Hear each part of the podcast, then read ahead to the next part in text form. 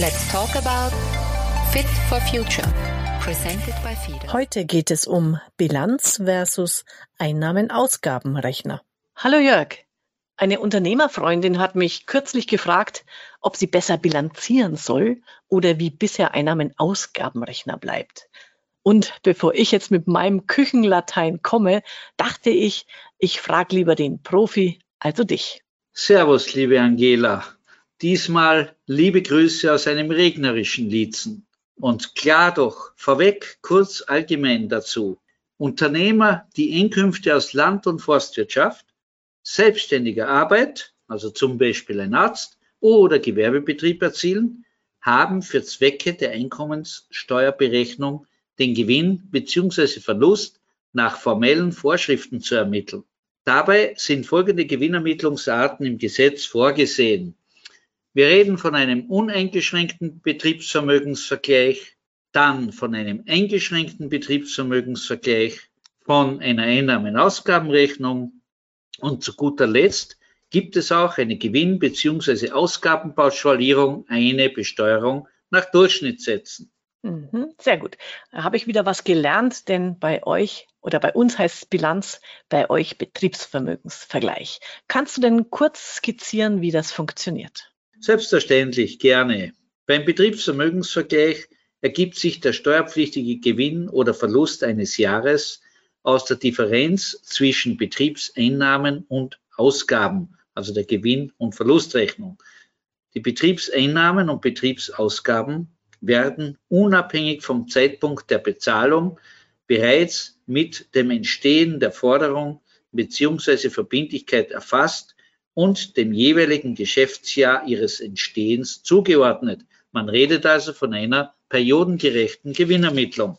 Das heißt, es kommt nicht darauf an, wann das Geld auf dem Bankkonto landet. Genau so ist es. In der Bilanz wird das Betriebsvermögen, also aktiver, was besitze ich, und passiver, was schulde ich, dargestellt. Als Gewinnverlust ergibt sich der durch doppelte Buchführung zu ermittelnde Unterschiedsbetrag zwischen dem Betriebsvermögen am Schluss des Wirtschaftsjahres und dem Betriebsvermögen am Schluss des vorangegangenen Wirtschaftsjahres. Also wie hat sich das innerhalb von einem Jahr verändert? Diesen Gewinn bzw. Verlust, der darf durch Entnahmen nicht gekürzt und durch Einlagen nicht erhöht werden. Bei der doppelten Buchführung ergibt sich der Gewinn und Verlust also einerseits aus einem Vermögensvergleich in der Bilanz und andererseits aus der Erfolgsrechnung der Gewinn- und Verlustrechnung. Der in der Gewinn- und Verlustrechnung errechnete Gewinn und Verlust muss mit dem Gewinn bzw. Verlust in der Bilanz übereinstimmen. Das weiß ich noch. Das ist was für Detailverliebte. Ich habe ja mal Steuerfachgehilfin gelernt und weh, da gibt es eine Differenz.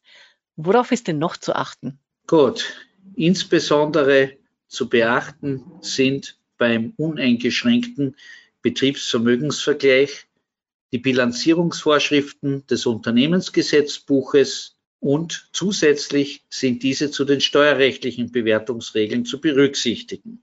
Dann, ich darf ein gewillkürtes Betriebsvermögen haben. Was ist ein gewillkürtes Betriebsvermögen? Also zum Beispiel Wirtschaftsgüter, die nicht unmittelbar dem Betrieb dienen, wie etwa ein wertvolles Bild. Und über Antrag kann ich ein vom Kalenderjahr abweichendes Wirtschaftsjahr haben, also dass zum Beispiel der Gewinnermittlungszeitraum vom 1.4. bis 31.3. des Folgejahres läuft. Mhm, so für Saisonbetriebe sicherlich eine interessante Variante. Wer ist denn genau dazu verpflichtet? Zur Gewinnermittlung durch uneingeschränkten Betriebsvermögensvergleich verpflichtet sind Steuerpflichtige mit Einkünften aus Gewerbebetrieb, die der Rechnungslegungspflicht nach dem Unternehmensgesetzbuch unterliegen.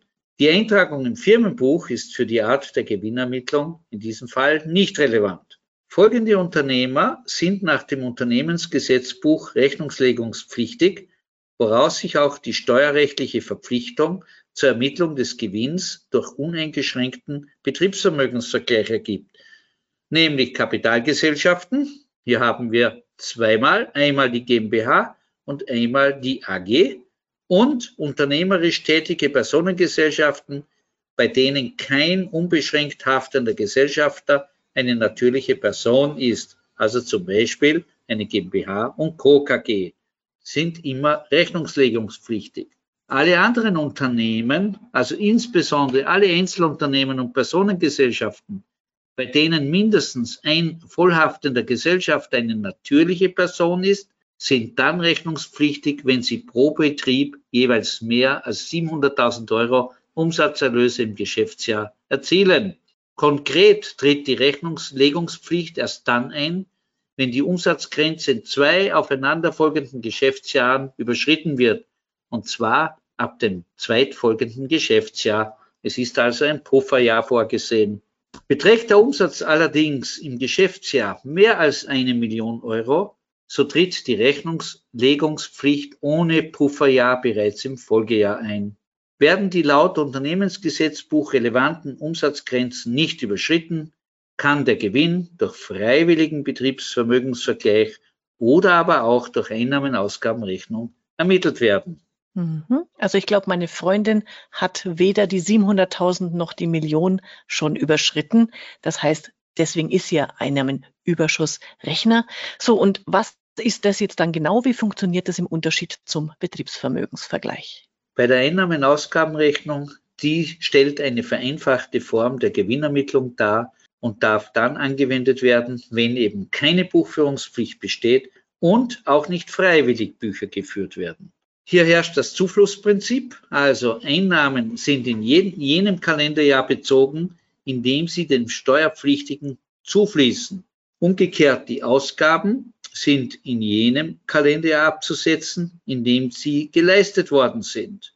Und hier gibt es noch eine Abweichung, nämlich eine sogenannte kurze Zeitregel, nämlich regelmäßig wiederkehrende Einnahmen, die dem Steuerpflichtigen kurze Zeit vor Beginn oder kurze Zeit nach Beendigung des Kalenderjahrs, zu dem sie wirtschaftlich gehören, zugeflossen sind, gelten an diesem Kalenderjahr bezogen.